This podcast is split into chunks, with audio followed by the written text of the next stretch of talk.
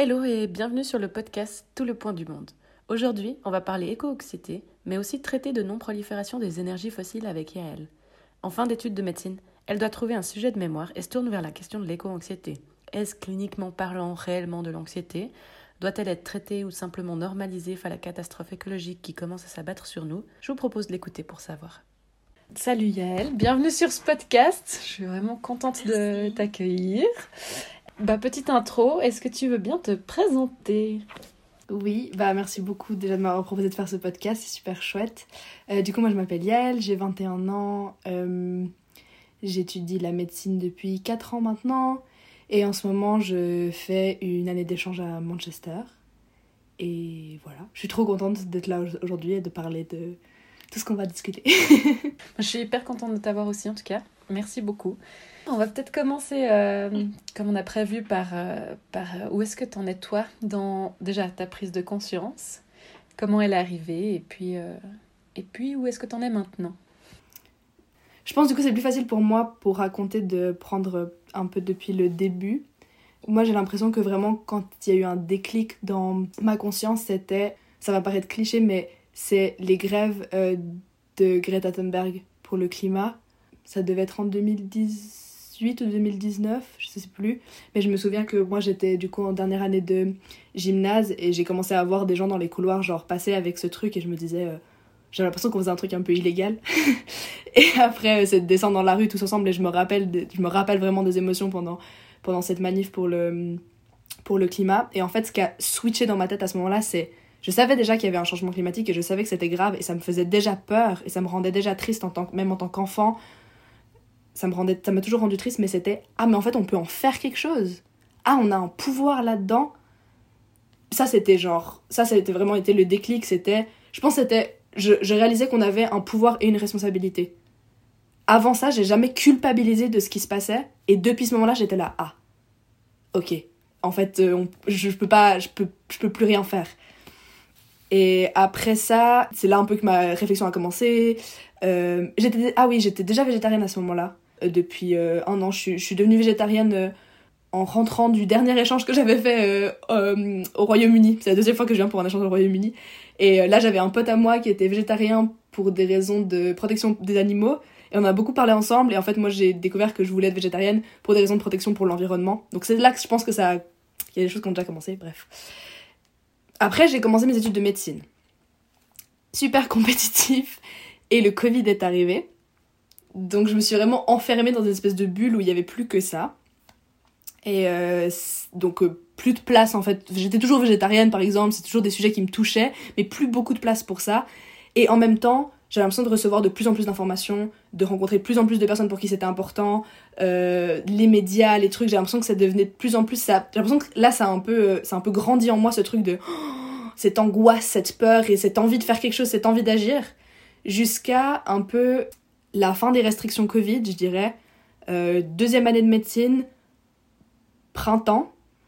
Euh, là, j'ai l'impression que j'en pouvais plus, j'ai l'impression d'exploser, j'ai l'impression vraiment d'avoir été dans une cage pendant trop longtemps et toutes ces, et, et pour plein de raisons, parce qu'il y avait aussi le fait d'avoir trop étudié, moins vu mes amis, moins fait de sport, moins été dans la nature, mais aussi euh, par rapport au, changement climatique. Et là, j'ai vu la story d'une pote qui disait un truc en mode Ah, je crée je crée un groupe euh, pour travailler sur un traité de non-prolifération des énergies fossiles. Euh, qui veut m'aider dans ce projet euh, Et c'était un peu. Et c'est une fille que j'admirais beaucoup et que j'admire toujours beaucoup aujourd'hui parce qu'elle a toujours beaucoup agi pour le changement climatique et, et c'est quelqu'un que j'admire énormément. Et là, j'étais en mode, mais en fait, tu dis tout le temps que tu admires trop Lukina, bah, fais ce qu'elle fait.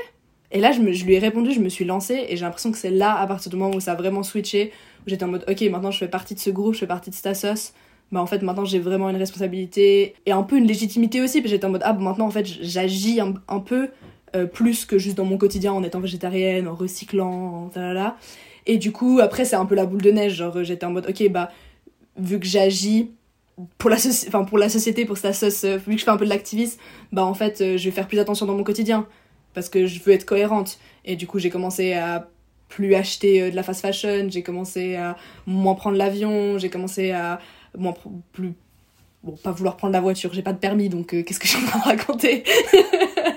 Mais tout ça, ça s'est un peu enclenché. Euh, être un peu plus euh, fixé dans mes avis et tout ça. Et puis maintenant, j'ai un peu l'impression que je suis au point où c'est trop cool, mais il faut aller plus loin. Genre là, j'ai un besoin de. J'ai l'impression qu'on a un peu fait la première prise de conscience, la première qui je fais plus de trucs pour mon quotidien, je fais plus de trucs pour la société. Maintenant, je suis en mode ok, non, j'ai vu que l'activisme en fait ça me plaisait de ouf. Ok, maintenant, faut, je veux vraiment que ça fasse partie de ma vie et je veux vraiment euh, que, ça soit, que ça soit en moi parce que je sais que plus tard, je pourrais pas vivre avec le fait que que j'ai pas fait de l'activisme parce que j'ai l'impression qu'en fait comment je vois comment les choses vont, vont se passer et comment le monde va aller dans le futur. La seule chose qu'il y a à faire maintenant, c'est de l'activisme en fait, parce que toutes les autres choses, je sais pas vraiment si elles vont me servir dans l'avenir ou pas, parce que l'avenir est tellement incertain que par exemple mes études, oui, je vais être médecin, mais en fait, peut-être que dans 20 ans, médecin pour moi, ça aura plus aucun sens parce que. Euh, bah, on parle de ces, de ces, ces 11 euh, ans qu'on avait pour, euh, pour changer les choses avant que tout ce qui se passe euh, en termes de changement climatique soit plus réversible à l'échelle humaine, bah en fait, euh, si dans 11 ans je commence à faire de l'activisme, ça n'a aucun sens. En fait, c'est maintenant que je dois faire de l'activisme. Et si dans 11 ans je suis médecin et que l'activisme n'a pas été fait, bah qu'est-ce que je fais? En fait, je vais soigner des gens qui vont de toute façon mourir parce que j'ai pas fait de l'activisme avant. Ça fait aucun sens. Ou bah même moi j'ai toujours voulu être maman et je me dis mais pour mes enfants, enfin je me vois pas pas avoir fait les choses avant et du coup je ressens vraiment ce truc d'urgence, mais hyper fort. Et du coup, je suis un peu là, j'ai un peu l'impression que il y a un peu une conscience qui s'est gentiment euh, et là, j'ai l'impression de d'être dans un moment de sprint, un moment d'accélération où il faut que je fasse, il faut que j'agisse et j'ai l'impression d'avoir plus trop de choix, quoi. C'est un peu un des deux. Où ça devient vital, en fait, de faire quelque chose, où il euh, faut que je change ma manière de, de, vivre et de consommer et de parce que la société elle me va pas comme elle est et, et, je, et je veux pas me contenter de vivre dans une société qui me va pas et, et je veux créer quelque chose de nouveau aussi parce que c'est dur de qu'est-ce que ça va être en fait de vivre? Qu'est-ce que je vais je vais être quoi comme comme adulte de 40 ans? J'en sais rien. Je sais que je vais pas être comme mes parents. Pas parce que j'aime pas comment mes parents ont fait mais parce que je veux parce que la société sera sera plus pareil on pourra pas vivre comme ça selon moi en tout cas. Et du coup, euh, mais qu'est-ce que ça va être du coup? Et j'ai l'impression que j'ai besoin d'aller explorer qu'est-ce que ça va être et d'aller rencontrer des gens pour, pour, que, pour discuter avec eux de qu'est-ce que ça va être et de lire des livres et d'écouter des podcasts et de, de créer. J'ai l'impression qu'on est dans un moment où il va falloir créer quelque chose de nouveau. Il y a deux choses que j'aimerais que tu précises. La première, c'est euh, effectivement euh, cette histoire du traité, genre qu'est-ce que c'est etc., dont tu as parlé. Et la deuxième, Comment ça va, euh, avant que tu parles de ton travail, et comment toi ça va ta santé mentale actuellement avec cet état d'esprit? Euh, Je vais commencer par ma santé mentale. Moi, je, je vais très très bien en ce moment. Je, commence, je vais commencer par ça quand même avant de parler de trucs moins cool.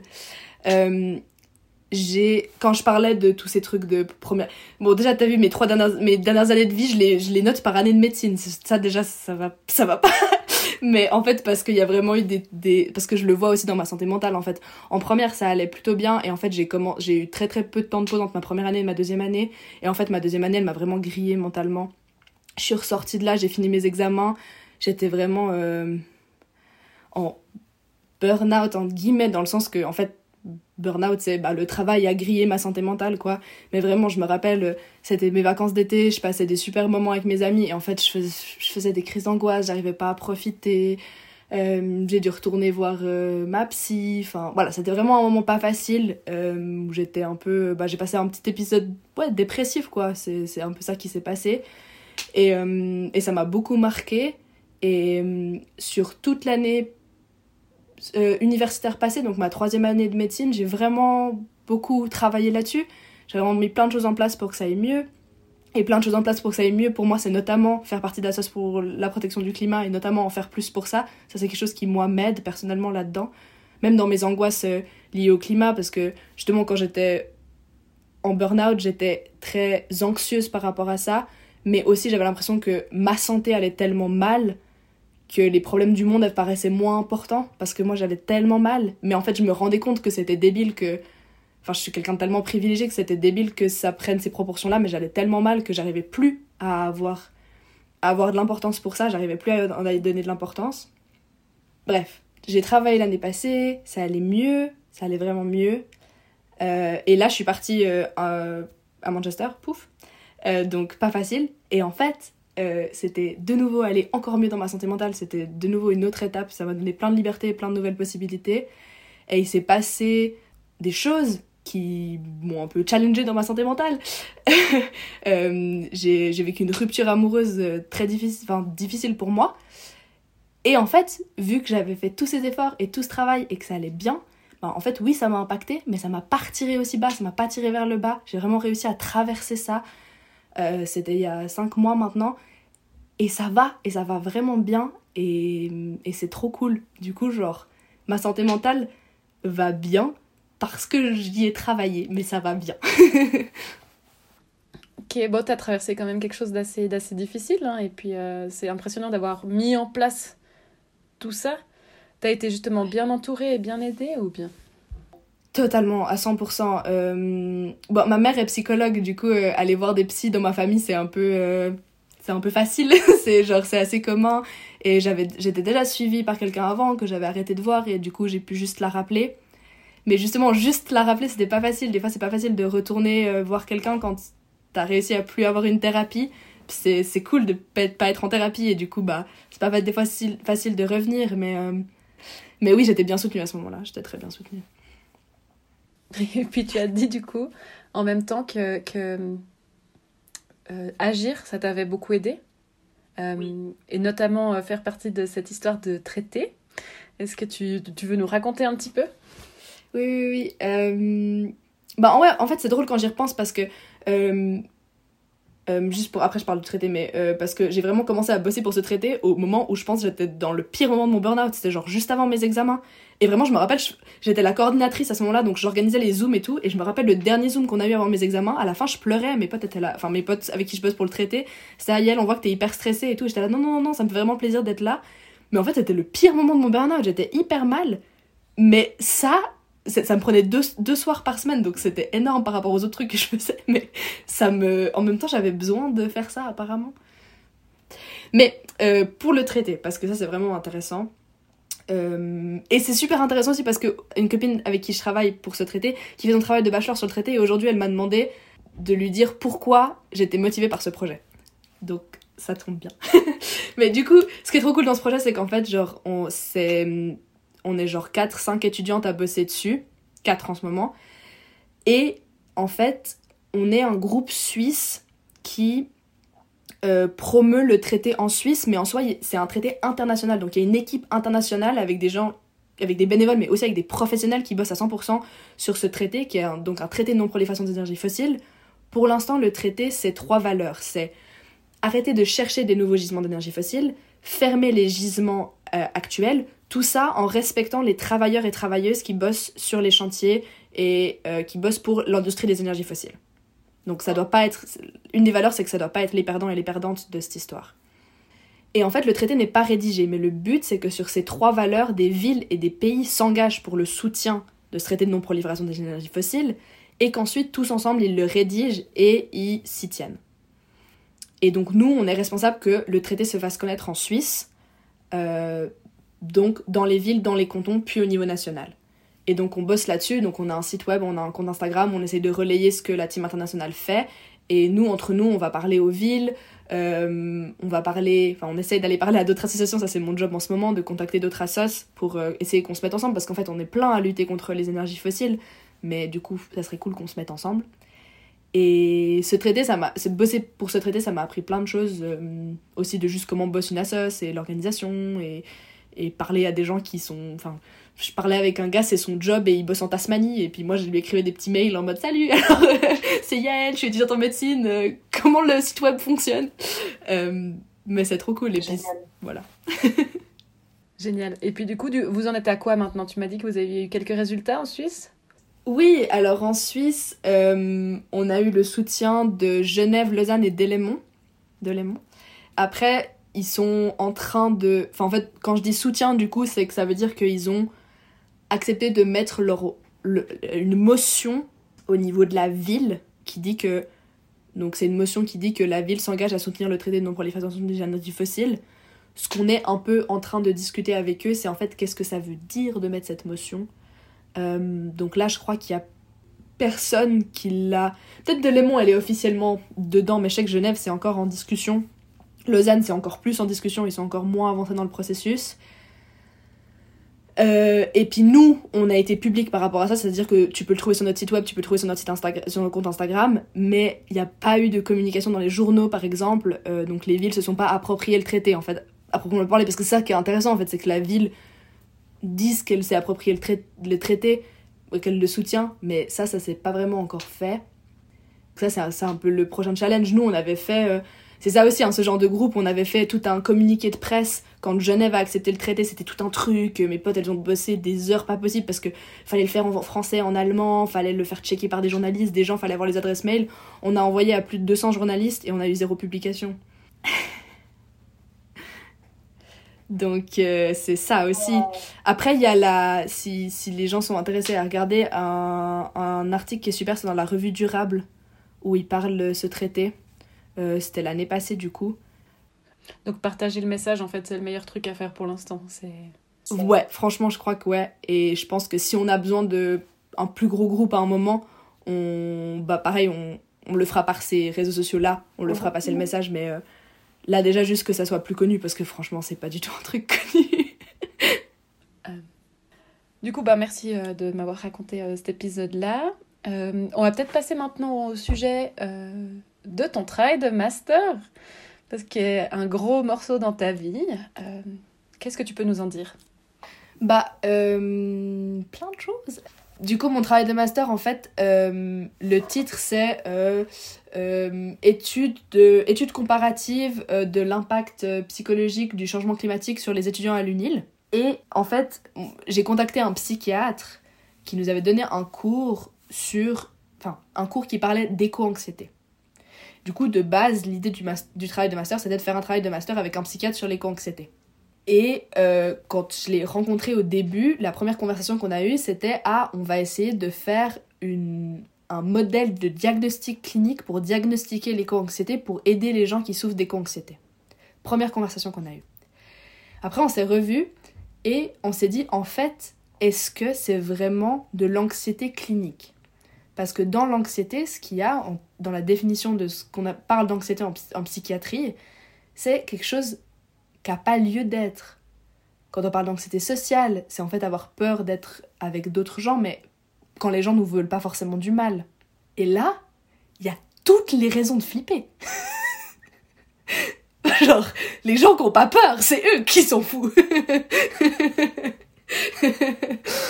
Et du coup, comment on fait avec ça? Parce que moi, je lui ai dit, mais ça n'a aucun sens de faire en fait une échelle de diagnostic clinique. Enfin, moi, je veux pas diagnostiquer cliniquement les gens qui ont peur du changement climatique. Enfin, il y a tout, tout porte à, à flipper. Mais pour autant, j'ai pas l'impression que c'est pas intéressant comme sujet. Enfin, je lui ai pas dit ça en disant, bah en fait, du coup, je veux plus faire ce travail avec vous, monsieur. Et du coup, c'était, ok, mais en fait, qu'est-ce qu'on fait du coup? Et moi, je dis, et moi, je crois, et du coup, c'est un peu un questionnement en ce moment, c'est qu'est-ce qui est intéressant de, de de parler euh, en termes d'impact psychologique. Euh, parce que du coup, l'idée du projet maintenant, c'est qu'on on a lancé un questionnaire. Là, il est en train de tourner euh, dans les, études les étudiants de l'UNIL. Donc, si des étudiants de l'UNIL écoutent ce podcast, allez répondre à mon questionnaire. Mais c'est un questionnaire du coup qui reprend, qui est composé de deux études, qui ont deux questionnaires qui sont vraiment des mesures de l'éco-anxiété. Mais moi, j'aime pas ce terme parce qu'en fait, éco-anxiété, c'est utilisé un peu à tort et à travers, mais ce que j'entends par éco-anxiété, pour moi, c'est un terme qui simplifie le fait que on parle d'impact psychologique et on parle d'émotions ressenties et de ouais, d'impact sur le moral dû à ce changement de société qu'on est en train de vivre, qui est un changement dû au réchauffement global. C'est ça, c'est ça dont on parle. Et du coup, il y a ce questionnaire qui, qui questionne les émotions des gens, qu'est-ce qu'ils ressentent, comment ils le ressentent, des fois c'est lié à pourquoi ils le ressentent. Donc il y a des questions sur euh, euh, ce qu'ils pensent du gouvernement, est-ce qu'ils pensent des actions du gouvernement par exemple? Euh, il y a des questions très intéressantes sur en fait qu'est-ce que c'est les émotions qui sont ressenties? Est-ce que c'est de la peur, est-ce que c'est de la tristesse, est-ce que c'est de la colère? Et après il y a une partie à la fin qui est donc la partie qu'on a créée nous, qui sont plus sur des questions de légitimité à agir. Donc est-ce que les gens se sentent légitimes d'agir? Est-ce que les gens se sentent obligés d'agir? Est-ce que ça dépend de la faculté dans laquelle les gens sont? Est-ce que les gens sont engagés? Qu'est-ce que ça veut dire pour les gens d'être engagés? Est-ce que c'est faire des actions individuelles? Est-ce que c'est faire partie d'associations? Euh, Mais du coup, voilà, du coup, ce travail, euh, c'est chouette et ça va être très intéressant de voir qu'est-ce que tous ces étudiants de l'UNIL euh, ressentent par rapport au changement climatique. Mais pour moi, ça soulève plusieurs choses. Ça soulève le fait que l'UNIL, c'est une bulle. Donc on va avoir un échantillon de ce que... Un échantillon échantillon de ce que la population pense, mais c'est intéressant quand même.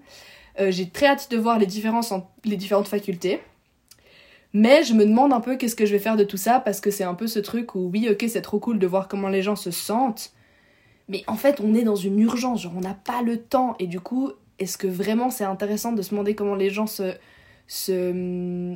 portent alors qu'on est dans une course infernale? Enfin, Je lis en ce moment le livre de Greta Thunberg et elle dit mais si votre maison était en train de brûler, euh, vous ne serez pas en mode, euh, vous ne serez pas en train de vous poser des questions sur ci, sur ça. Elle parle pas de, de pas parler d'impact psychologique, elle parle d'autre chose, mais j'essaie de me dire cette comparaison, là, mais si ma maison brûlait, je me serais pas en mode euh, oh maman est-ce que t'es en train d'avoir peur en ce moment ou pas? Enfin je serais en mode allez on vient on sort enfin.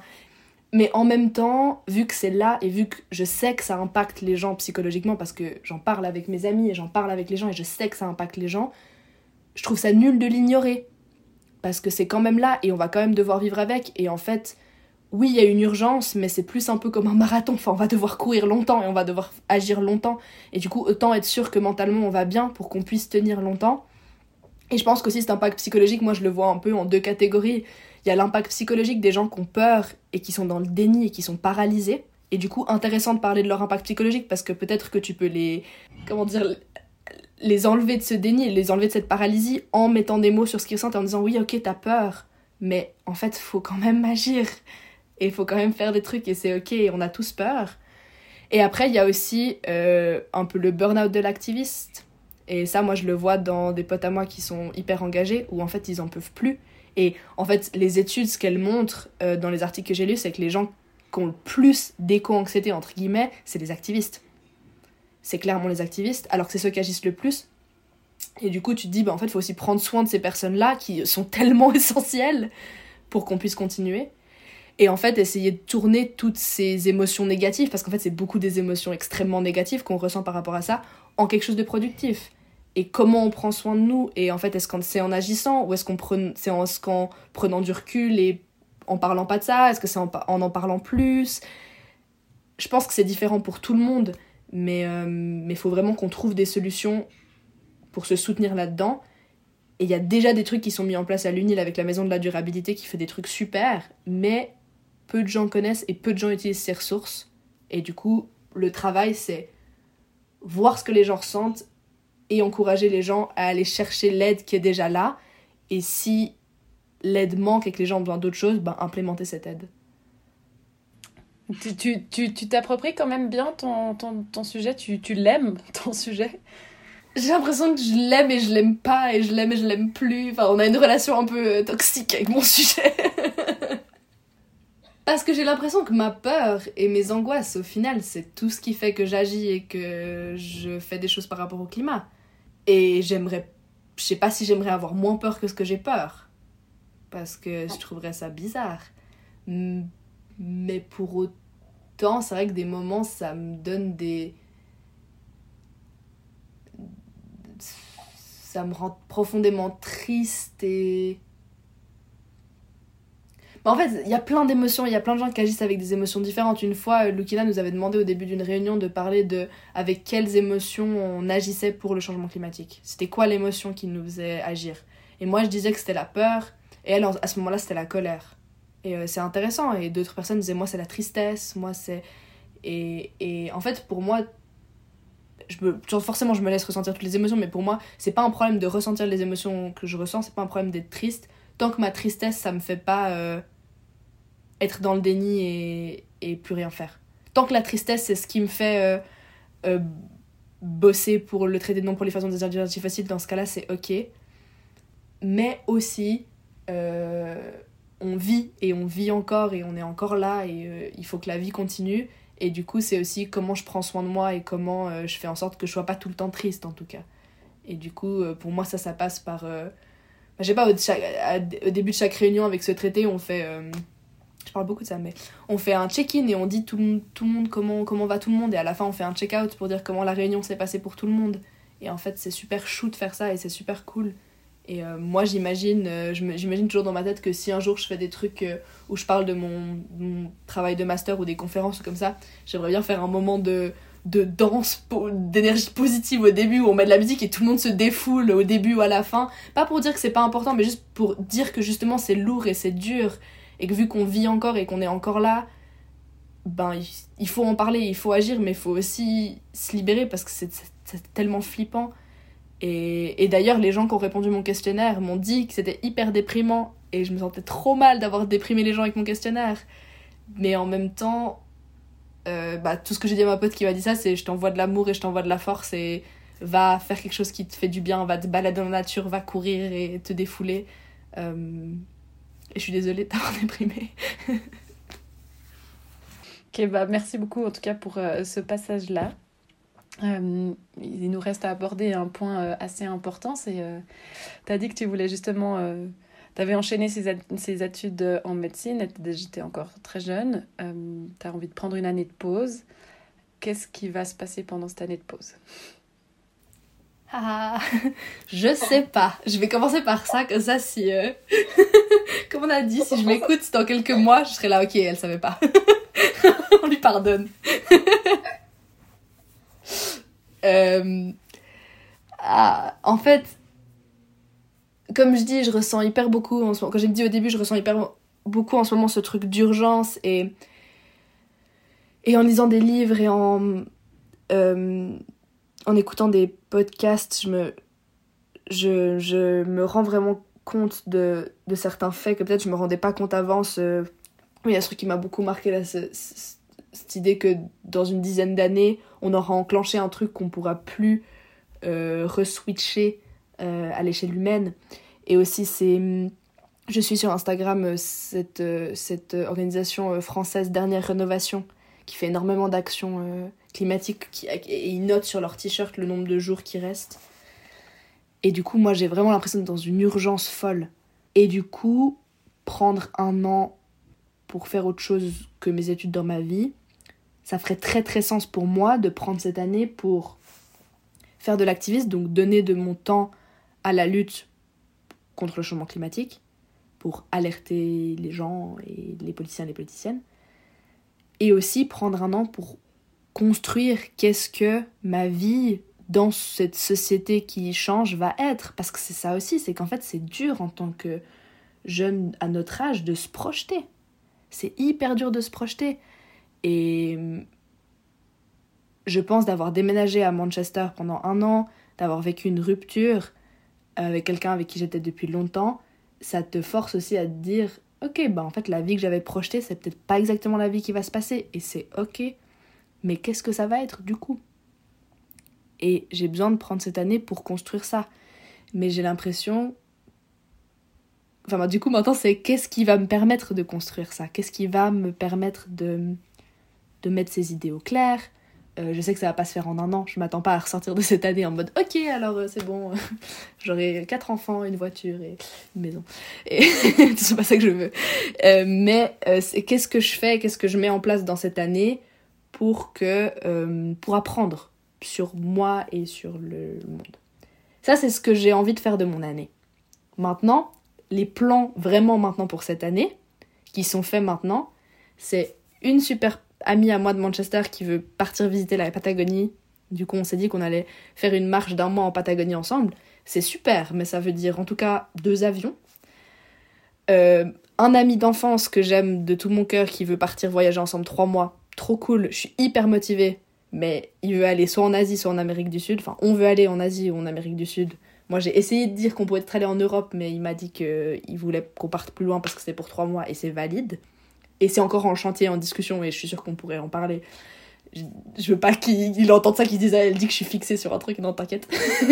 mais voilà. Et mes parents qui sont en mode super, elle prend une année ça, on peut faire des vacances en famille, euh, allons trois semaines euh, faire de la marche au Népal. Et je dis tout ça et je le dis comme si euh, je leur reprochais quoi que ce soit. Pas du tout. Moi, quand j'ai entendu toutes ces idées, j'étais là, c'est super, c'est trop bien, enfin, trop chouette.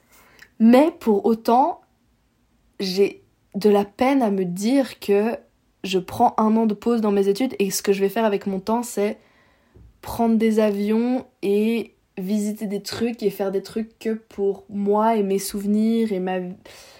Ah, j'ai besoin d'autres choses, j'ai envie d'autres choses. Mais je me suis déjà un peu engagée avec ces gens aussi. Et là, je suis un peu dans ce dilemme de c'est mes amis et c'est mes parents et ils m'aiment et je sais qu'ils pourraient entendre euh, ce que j'aurais à dire par rapport à ça. Mais vu que je sais pas ce que je veux, je sais pas qu'est-ce que je veux leur dire, je sais pas. Et ouais, je suis vraiment dans. Je suis tiraillée entre, entre tout ça et je pense que la solution va être dans un entre-deux. Je pense que la solution va être dans quelque chose. Une des, une des idées que j'avais eues par exemple, c'est au lieu de, de partir en Patagonie, puis de rentrer à la maison, puis de repartir en Amérique du Sud, ça serait en fait de partir en Amérique du Sud en cargo et en fait d'y passer trois mois. Puis. ou six mois même. En fait, ça, ouais, ça ferait six mois. Et puis de re-rentrer en euh, mon ami avec qui, mon ami d'enfance avec qui je devrais partir fait de la voile. Et du coup on aimerait bien trouver une transatlantique, un voilier pour rentrer ou pour partir. Et du coup voyager comme ça, ça ça serait la solution idéale. Et qui serait un entre-deux pour moi. Et et en Amérique du Sud, il y a plein de trucs trop chouettes qui se passent aussi à ce niveau-là, genre euh, euh, au niveau de la lutte pour le changement climatique et au niveau de, de, de mouvements féministes aussi. Et c'est des trucs qui m'intéressent pire beaucoup. Et du coup, en fait, est-ce que ça serait pas aller faire de l'activisme, mais là-bas? On sait pas. Mais justement, c'était je prends une année ça, comme ça je voyage lentement. Puis je voyage en prenant le temps. Puis en fait, t'as un an de temps. Puis t'as quand même des trucs qui se font où les gens sont en mode, bah, on, part là-bas, puis en fait, il y a que l'avion. On doit juste créer un truc différent, en fait. On peut pas. Euh, c'est ça, c'est dur d'avoir un comportement éco-responsable dans la société dans laquelle on vit. Enfin, il faut un changement global. Mais je pense pas que pour autant attendre que la société change globalement pour ne plus prendre l'avion pour partir en vacances fait sens, c'est pas ça que je suis en train de dire. Mais c'est comment dans ta propre petite vie, tu changes ton monde en fait. Trop bien, merci beaucoup. Je pense que j'aimerais en parler encore des heures, mais euh, voilà. Peut-être brièvement, est-ce que, tu veux parler justement du contexte, du contexte familial, de comment ton activisme et ta prise de conscience a été reçue Ouais. Euh, alors moi, je vis dans... J'en ai une toute petite famille. Euh, c'est juste moi et mes parents. Euh, mon papa est, ingénieur forestier, donc toujours a été assez sensible toujours à ces choses-là. on est tous passionnés par la montagne, donc la nature c'est toute notre vie. Enfin, on ferait rien sans, donc la protéger c'est c'est une évidence. maintenant, quand ça vient de choses vraiment concrètes. Par exemple, moi qui suis végétarienne, donc qui mange pas de viande ni de poisson depuis 5 euh, ans maintenant. Au début, c'était super. Mon père, il m'a dit J'ai toujours voulu être végétarien, c'est génial. Euh, on n'a pas eu, pas eu de viande à la maison pendant des, pendant des mois et c'était super. Puis après, il arrive Noël. Puis non, on fait pas un Noël sans viande, c'est pas possible apparemment. Euh, et puis moi, j'ose rien dire parce qu'en fait, n'empêche, euh, mes parents, euh, ils me financent entièrement. Ils font mes courses, ils font tout, ils cuisinent pour moi quand je suis à la maison. Je vis chez eux, donc j'ose pas trop dire. Mais des fois, avec ma mère, ça frotte un peu. Je me rappelle un Noël où elle m'avait dit Mais quand même, tu, tu veux pas manger de poisson? Et puis je lui avais dit Tu veux des petits-enfants, maman? Tu veux que tes petits-enfants ils puissent vivre? Bah, tais-toi Horrible parce qu'en fait, moi, j'adore le poisson, mais je m'en prive depuis des années parce que je supporte pas la, surpêche. Et puis quand on, me dit, ah, mais tu manges pas de poisson, je suis là, mais tu veux vivre ou bien Enfin, un truc de. Je fais pas ça pour mon plaisir, quoi. Mais en général, ça va plutôt bien, les gens sont plutôt... Mais pareil, quand je suis partie à Manchester, moi j'avais pris mes billets de train pour partir et tout ça. Mon père était super soutenant, ma mère était là, non, mais on te paye l'avion et tout ça. J'étais en non, c'est pas une question de budget, je veux juste prendre mon train. Bon, après, euh, week-end de grève, le week-end où je devais partir, donc j'ai dû prendre l'avion, mais c'est vrai que je pense que mes parents sont hyper soutenants euh, dans tout ce que je fais, mais dans ça aussi. Mais là, par exemple, je rentre quelques jours en avril et on va à la Marche Bleue les trois euh, une journée donc euh, voilà, ils sont choux. Ils sont trop choux. J'adore mes parents. Petite anecdote encore, mon professeur de, qui me suit pour mon travail de master, il écrit un article avec ma mère sur euh, euh, comment la nature nous aide psychologiquement. Ma mère, elle est psy, elle va faire des balades en nature avec ses patients et tout. Et vu que mon père est ingénieur forestier, lui, il donne les infos sur les arbres, donc c'est tout un truc. Merci beaucoup pour ton témoignage et puis ben j'espère à bientôt. Prends soin de toi et puis, euh, et puis merci d'avoir été là. Merci pour les questions, c'est trop intéressant. À chaque fois, ça ouvre plein de réflexions et j'espère que ça fait pareil pour les gens qui écoutent. Voilà, merci beaucoup. Merci d'avoir écouté ce podcast. Il reste plus que quelques épisodes avant la fin de la première saison. Si ça vous a plu, n'hésitez pas à partager ce podcast et à me faire vos retours. Et à bientôt